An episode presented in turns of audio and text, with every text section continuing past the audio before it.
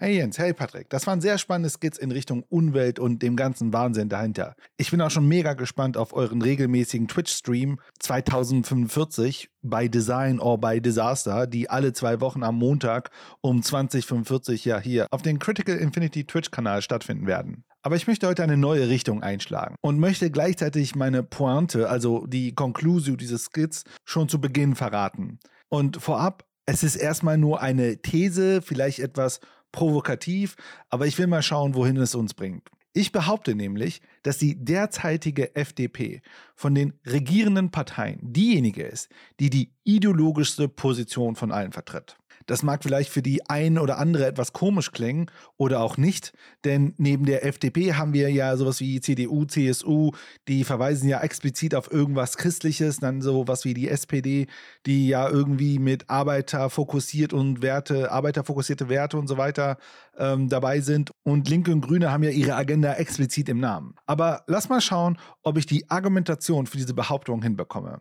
Dieser explizite Gedankengang hat seinen Start bei der Rede von Florian Tonka, ich hoffe, ich spreche seinen Namen richtig aus, parlamentarischer Staatssekretär für Finanzen und natürlich FDPler, seinen Anfang gefunden. Dort sagte er nämlich Folgendes. Die Schuldenbremse ist nicht irgendetwas. Sie ist auch nicht, wie ich in Zeitungen manchmal lesen darf, ein Fetisch oder irgendetwas äh, Ähnliches, sondern sie ist im Kern eine Regel, die mit Zweidrittelmehrheit im Bundestag und Zweidrittelmehrheit im Bundesrat in unser Grundgesetz geschrieben ist und dementsprechend auch den Respekt verdient, den eine Regel im Grundgesetz verdient. Sie ist einzuhalten. Man kann politisch dafür argumentieren, sie auch wieder zu ändern, aber sie gilt und sie ist nicht mit bestimmten Worten despektierlich, despektierlich zu behandeln. Irgendwie verrückt diese Aussage. Oder als müsste er die arme Schuldenbremse vor den bösen Leuten verteidigen, die sie gerade so ganz schlimm beleidigen. Denn ja, die Schuldenbremse wurde mit einer Zweidrittelmehrheit beschlossen. Daher kann sie kein Fetisch sein.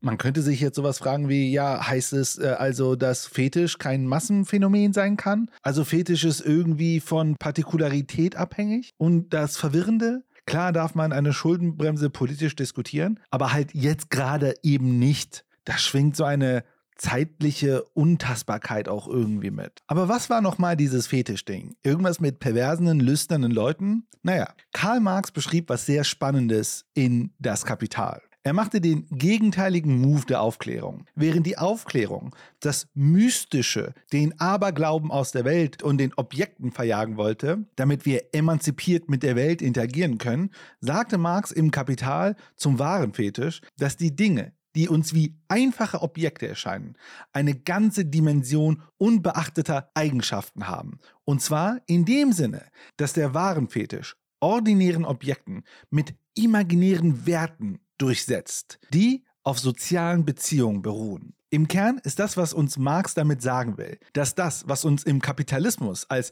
objektive Realität erscheint, nichts anderes ist als Aberglaube.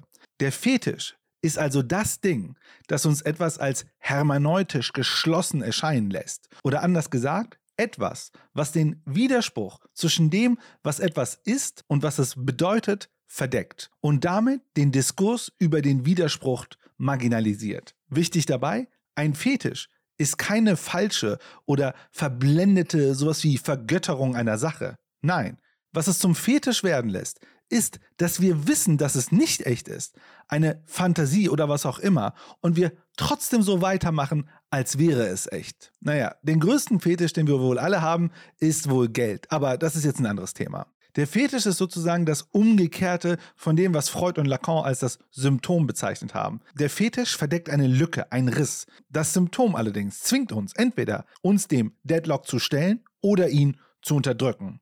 Die Unterdrückung ist das sogenannte fetischistische Unterdrückung.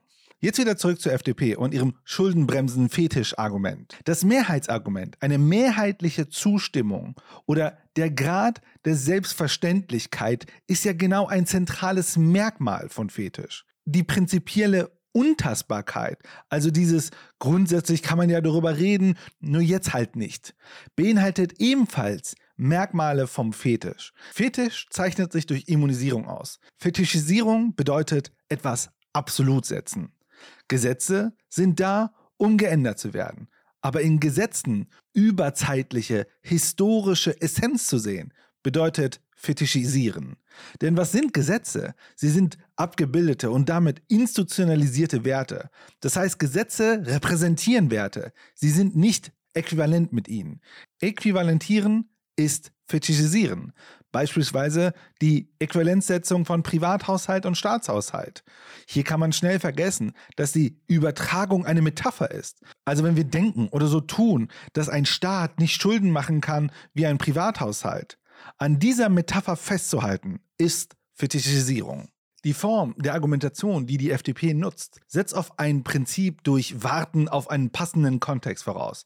FDP wartet, dass sich eine Umwelt verändert und damit zulässt, dass über eine Änderung grundsätzlich überhaupt diskutiert werden kann. Denn damit kann die FDP ein positivistisches Weltbild einnehmen, das über Beobachtung und Messung festgehalten wird, um dann den richtigen Zeitpunkt für die Diskussion für die Veränderung zu starten, um dann auch die richtige, rational korrekte Lösung zu finden. Ja, und so ein positivistisches Weltbild klingt auch sehr unpolitisch. Es ist rational, befreit von Ideologie, die den Blick auf die Realität verzerrt. Nun ja, man kann es auch eine Art Realitätsfetisch betrachten. Genau wie Lindners Kritik am Framing der anderen. Lindner glaubt, dass andere Menschen über diese Framings den Blick auf die wahre Realität verzerren. Naja, und er leistet halt Aufklärungsarbeit, wenn er das im öffentlich-rechtlichen Fernsehen den Zuschauenden erklärt. Linkes Framing, damit meine ich, man wählt ein Wort, um Gefühle zu erregen. Dienstwagen, Privileg. Reiche haben Dienstwagen, ein Privileg, kriegen die noch Geld vom Staat, Dienstwagenprivileg. Das nennt man Framing, damit sie im Bauch schon das Gefühl haben, oh, das kann nicht mit rechten Dingen zugehen. Interessant. Wie war das nochmal mit dieser Gratis-Mentalität? Wir merken, dass Sprache auch immer einen Fetischcharakter hat. Bei Nietzsche heißt es beispielsweise, jeder Begriff entsteht durch die Gleichsetzung des Nicht-Gleichen. Dinge sind nur als Metaphern zugänglich. Wir glauben etwas von den Dingen selbst zu wissen, wenn wir von Bäumen, Farben, Schnee und Blumen reden und besitzen doch nichts als Metaphern der Dinge, die den ursprünglichen Wesenheiten ganz und gar nicht entsprechen. Und das bringt mich zu Mark Fischer und dem kapitalistischen Realismus. Oder dass es einfacher ist, sich das Ende der Welt vorzustellen, als das Ende des Kapitalismus. Kapitalismus ist wie eine Vorbedingung unserer Realitätskonstruktion. Die Idee des Antikapitalismus ist schon fast selbst ein Überschuss, sowas wie ein Surplus Enjoyment. Aber das ist jetzt wieder ein anderes Thema. Wichtig ist hier aber, Realismus ist ein Fetischobjekt. Ein absolutes Außen, das beobachtet, gemessen und vielleicht sogar verstanden werden kann. Was damit aber übersehen wird, ist der Widerspruch im Begriff im Sinne der negativen Dialektik von Adorno.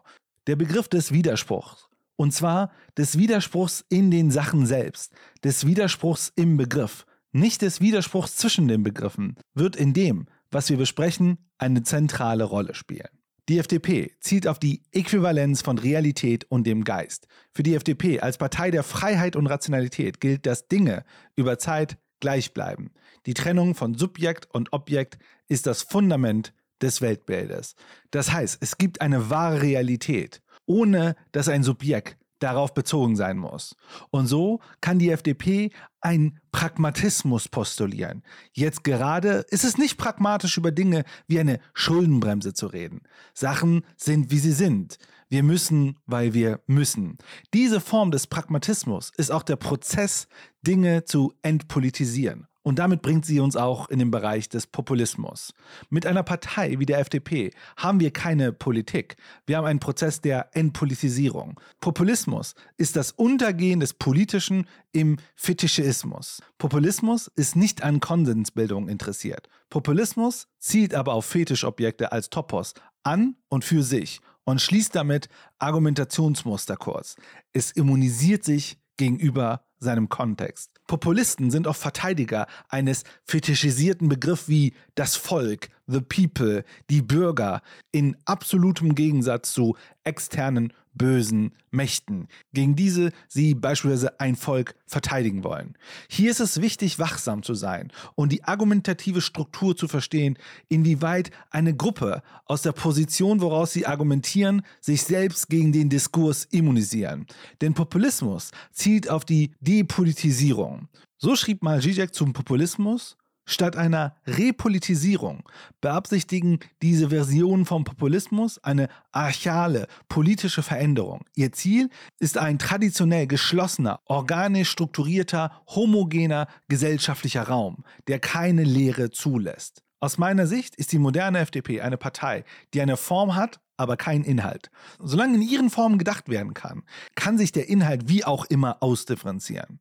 Nicht, dass die anderen Parteien hart daran arbeiten, das, was auch immer sie als Werte verstehen, auszuhüllen. Aber eine Partei, die Freiheit und Rationalität postuliert, hat schon sehr, sehr gute Vorbedingungen, um im Diskurs Wege der Immunisierung zu finden. Denn die anderen Parteien, ja, die sind mit Ideologien und Fetisch-Framings und sonst irgendwelchen Mentalitäten vollgestopft.